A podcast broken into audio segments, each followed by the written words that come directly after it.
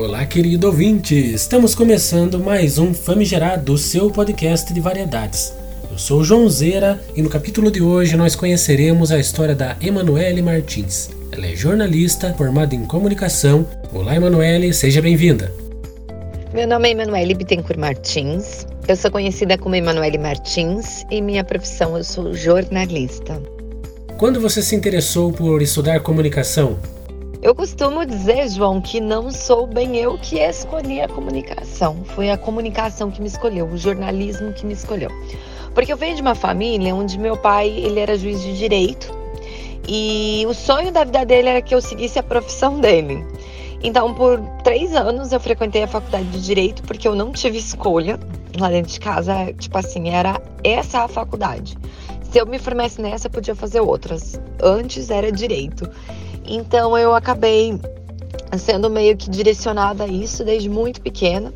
E meu pai ele contraiu câncer e veio a falecer no meu terceiro ano de graduação. E aí eu resolvi mudar de curso. Pensei, conversei com a minha família, falei que eu fiz durante toda a vida do meu pai o que ele queria e agora eu ia fazer o que eu queria. E foi numa época onde a faculdade de estética era do momento, era um boom do momento. E eu fui direto para mudar meu curso para estética. Quando eu cheguei na faculdade, a recepcionista falou assim para mim que não dava, porque o curso de estética já estava lotado e não tinha mais vagas. Aí eu falei, meu Deus, e agora eu vou fazer o quê? Quando eu decido o que eu quero fazer na minha vida, não tem vaga? E pedi para ela me dar o panfleto dos cursos para mim olhar. Eu fui olhando, ah, educação física, bem bacana, né? Fisioterapia também cuida do corpo, né? Administração, tem um leque de opções e tal. Aí até que eu olhei jornalismo e a primeira imagem que veio na minha cabeça foi o William Bonner e a Fátima Bernardes na bancada do Jornal Nacional. E eu falei, nossa, quanto glamour é jornalismo. E eu não sei se foi uma ironia do destino tudo isso, João, o que, que foi, mas eu te confesso que quando eu entrei na faculdade, já nos primeiros dias, eu me apaixonei pelo curso e hoje eu não me vejo fazendo outra coisa. Como foi conciliar o trabalho, a faculdade e a primeira gestação? É muito complicado quando a gente é mãe, né, João? Ainda mais primeiro filho.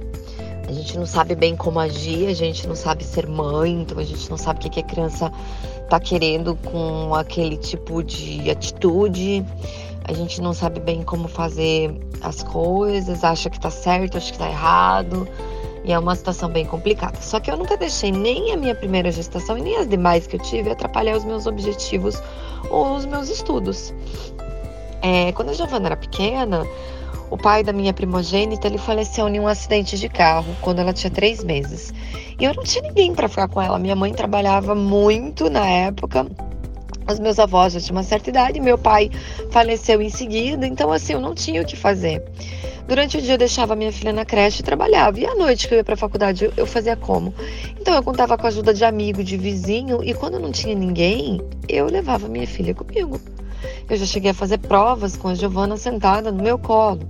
Então, assim, quando a gente quer muito alguma coisa, nada é empecilho. E criança não pode ser empecilho. Ele tem que vir para alegrar, para somar a nossa vida. Ele vem para complementar e não para atrapalhar. Quem olha filho como eu, tive que largar isso por conta do meu filho, sinceramente, é uma pessoa que não quis lutar por aquilo que ela queria. O que você recomenda para as mulheres que se encontram em situação parecida? A vida não é fácil para ninguém né? A, a vida foi muito difícil para mim, ela foi muito dura comigo.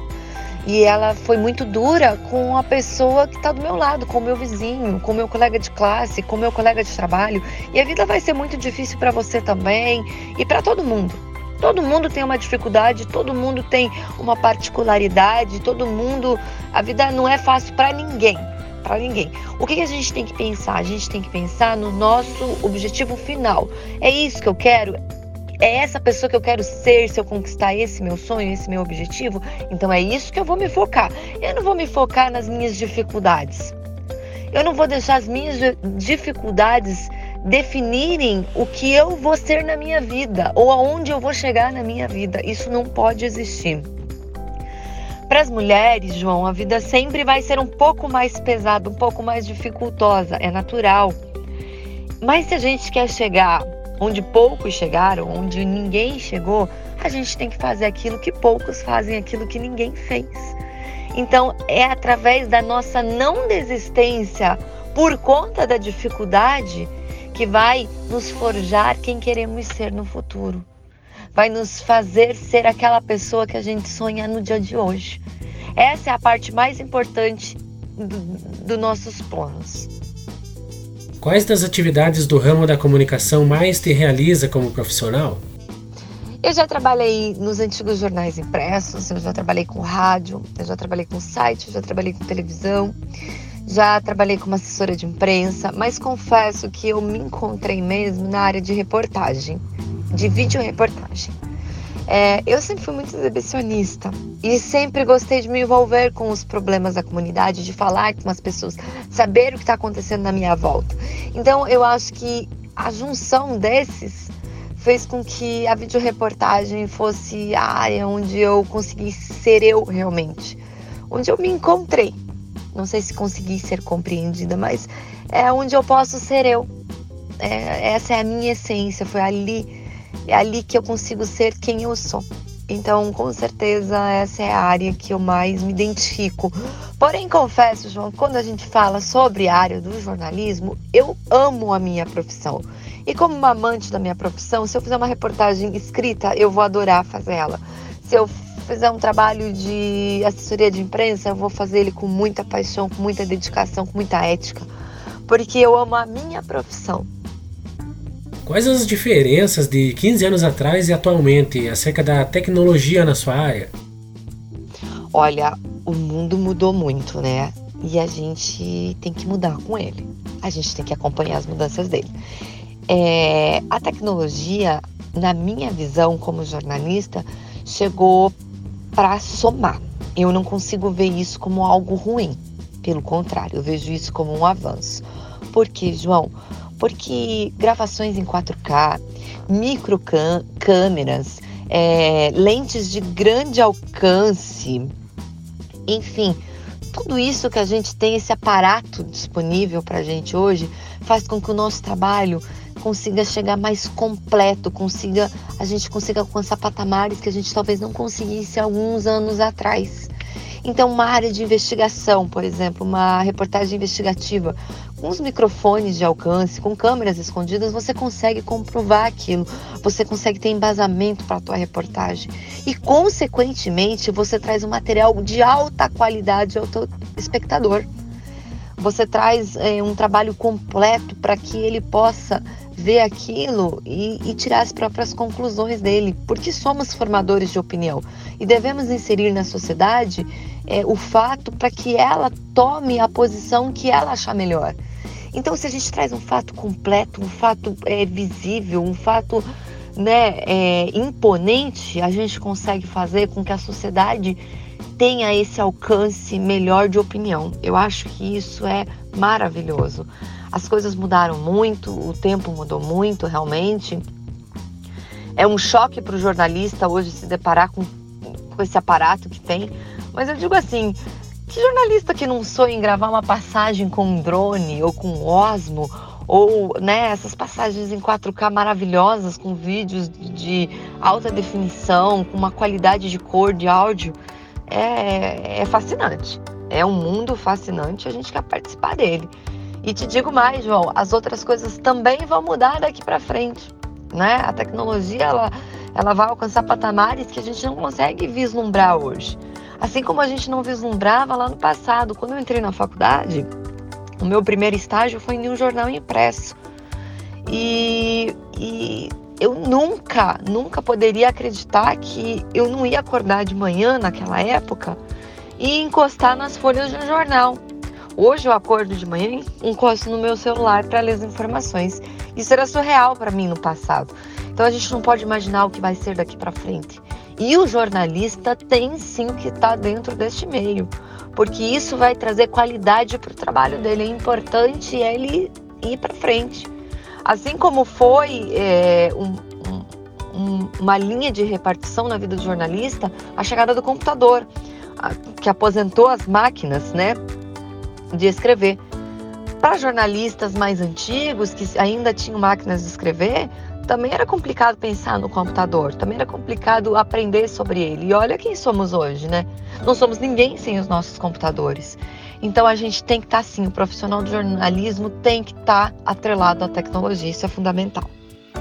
Como as redes sociais podem atrapalhar o bom entendimento dos acontecimentos, como no caso das fake news, por exemplo? Isso é um assunto muito delicado, muito delicado mesmo, né? Porque as redes sociais elas já chegaram e elas já estão aí, a gente já tem que saber lidar com elas. E hoje elas carregam um câncer que é o principal vírus, que é o principal, a principal doença das redes sociais, que é as fake news, né? Dentro das redes sociais a gente tem as fake news, a gente tem o, o professor de tudo, o juiz de tudo, é, sabe? As pessoas julgam, elas julgam e condenam e, e, e debatem sobre assuntos às vezes que nem tem tanto conhecimento, né? Então ela é um mundo quase que paralelo à nossa realidade verdadeira, né? A quem realmente nós somos. Porém, vamos tentar ver pelo lado assim que o jornalista ele também precisa ter a responsabilidade de passar. Hoje a gente não vou passar a mão aqui na cabeça também da minha profissão, né? Hoje a gente vê grandes veículos de comunicação serem totalmente parciais, serem é, forjarem matérias manipuladoras, serem sensacionalistas, né? E isso é ruim para nossa profissão. Porque daí a pessoa que está entre a fake news e a notícia verdadeira, ela já não sabe mais distinguir. Então, o que, que eu digo? A única dica que eu posso deixar aqui, né, para os profissionais da minha área, continuem fazendo um trabalho ético, continuem combatendo isso, continuem mostrando para a população, para que um dia elas possam aprender a distinguir a informação verdadeira da falsa, aquela informação com credibilidade, aquela informação do profissional que correu atrás de vários pontos de vista para ver uma informação bem completa para passar para o seu, pro seu espectador, para o seu cliente, né, final.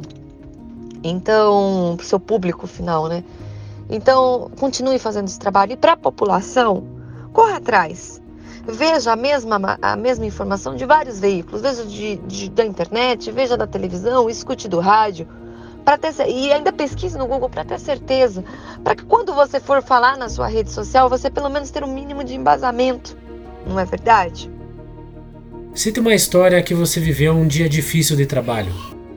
Olha, anos se passaram da história que eu vou relatar para você hoje. E até hoje, se eu fechar meus olhos, eu consigo ver a cena e desenhar ela para você.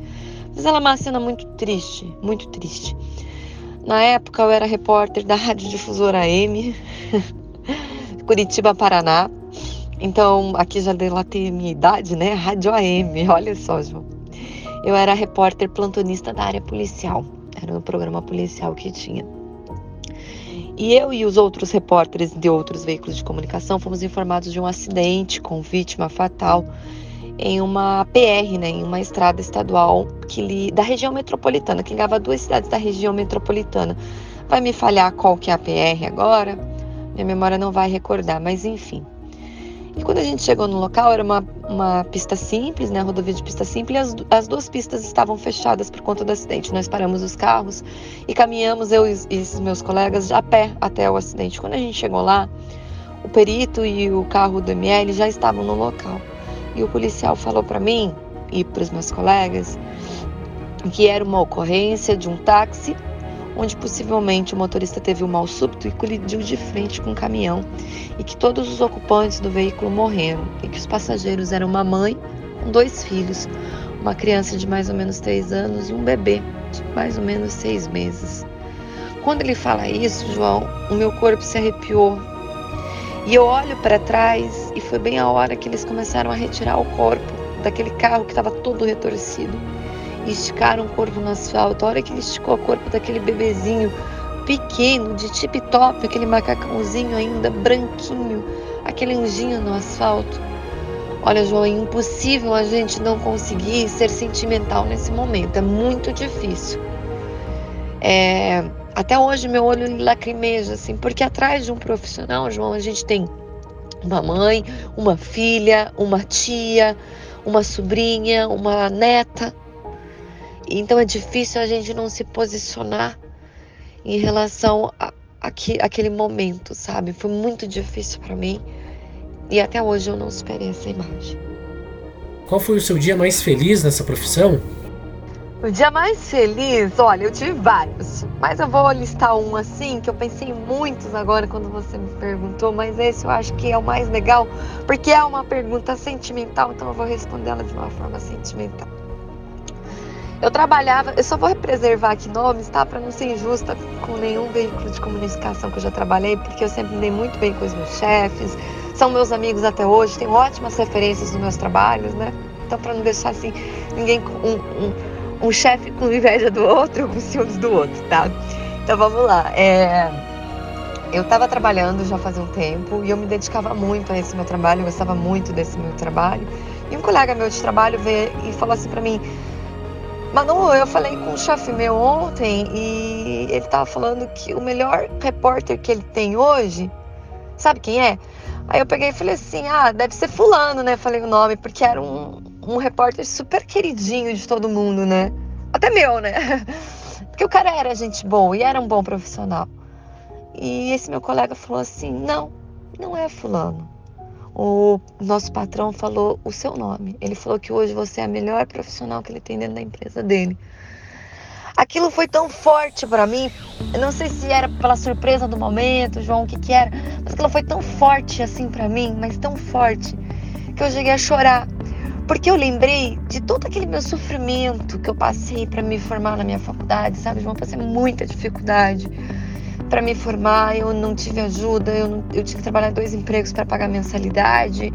Eu passei vontade de comer algumas coisas. Eu não vou dizer passei fome, porque fome eu não passei. Porque o arroz, o feijão, o bruto do dia eu tinha o dinheiro, tinha ajuda da minha mãe na época bastante. Mas assim, às vezes uma Coca-Cola, um pacote de bolacha no intervalo eu não conseguia. E eu lembrei de todo esse sofrimento e eu falei, valeu a pena. Valeu a pena, porque esse é o pagamento que a gente tem. É, é por isso a, a maior herança que a gente pode deixar para os nossos filhos, para o mundo, é sermos lembrados por sermos pessoas boas. Fulana fez isso. Fulana já foi a melhor profissional aqui dentro da minha empresa. Hoje Fulana não trabalha mais comigo, mas ela já trabalhou e ela já foi reconhecida aqui dentro. Isso é o mais importante da luta.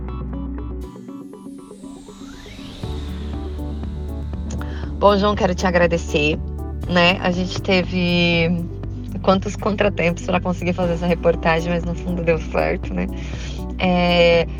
E vou deixar aqui meu último recado, sabe, João? Eu acho que é muito importante a gente lembrar que quando a gente deixa um sonho nosso de lado, a gente morre. Morre um pedaço da gente quando a gente desiste de um sonho porque a gente é a soma de sonhos, somos somos de objetivos que temos na nossa vida. É, desde quando a gente cresce, quando a gente brinca de boneca, a gente sonha em ter uma família, a gente sonha qual profissional que a gente vai ser. Então, a nossa vida é formada de sonhos. Então, a gente não pode deixar os obstáculos definirem quem somos, as dificuldades definirem quem somos. Quem deve definir quem seremos no, no amanhã, no, no futuro, é nós mesmos. Minhas redes sociais é Manu Martins com dois M's. MM Manu, né? M-M-A-N-U, Manu e Martins com dois M's. M-M-A-R-T-I-N-S. Martins, Manu Martins. Esse é meu Instagram. Meu Facebook, se você colocar, eu tenho a página Jornalista Emanuele Martins. É, tem um canal no YouTube também, é Jornalista Emanuele Martins Notícias. Tenho o meu blog, pessoal também, é jornalista Emanuele Martins Notícias. É, e acho que é isso. Tem o Twitter também, Manu Martins, arroba Manu Martins. Eu acho que também tá com dois M's igual o Insta. É, tenho a minha página no site do Google. Se colocar também, acho que o jornalista Emanuele Martins aparece. Então é isso, João. Um grande abraço para todos e até a próxima. Esse episódio foi realmente transformador. A história de vida da Emanuele, eu não vou dizer a idade que ela tem, mas vocês podem acreditar que ela é uma pessoa muito vivida, muito experiente e passou de um tudo nessa vida de meu Deus. Agradecemos a sua audiência, a sua paciência espero que você tenha gostado. Famigerado Podcast vai ficando por aqui. Um grande abraço e até a próxima.